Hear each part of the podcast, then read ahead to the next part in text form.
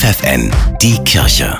Regional. Mit Steffi Behnke für die Region Göttingen. Die Pfarreien in und um Göttingen laden in der Adventszeit zu einer Verschnaufpause in ihre offenen Kirchen ein. Zum Beispiel die Citykirche St. Michael in Göttingens Innenstadt. Sie ist täglich von 8 bis 19 Uhr geöffnet. Für Kinder startet dort am 6. Dezember ab 14.30 Uhr ein Segensweg zum Nikolaus durch die Stadt.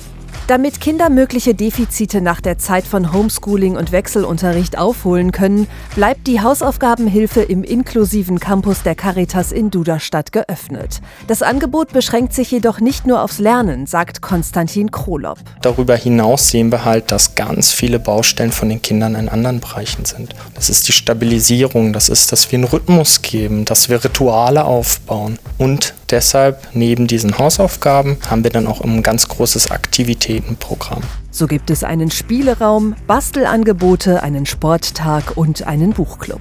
Ganz klar ist das Ziel, dass dieses jetzt noch Projekt fest etabliert wird. Das Familienzentrum der Caritas Südniedersachsen, die Pfarrgemeinde St. Cyriakus und die Familienbildungsstätte Untereichsfeld haben eine Wunschzettelaktion zu Weihnachten gestartet. Über Schulen und Kitas werden Wunschzettel an Kinder aus Familien mit geringem Einkommen verteilt. Darüber hinaus Pflegedienste und Institutionen Institutionen wie die Tafel angeschrieben, um auch einsame und finanziell benachteiligte alte Menschen zu erreichen.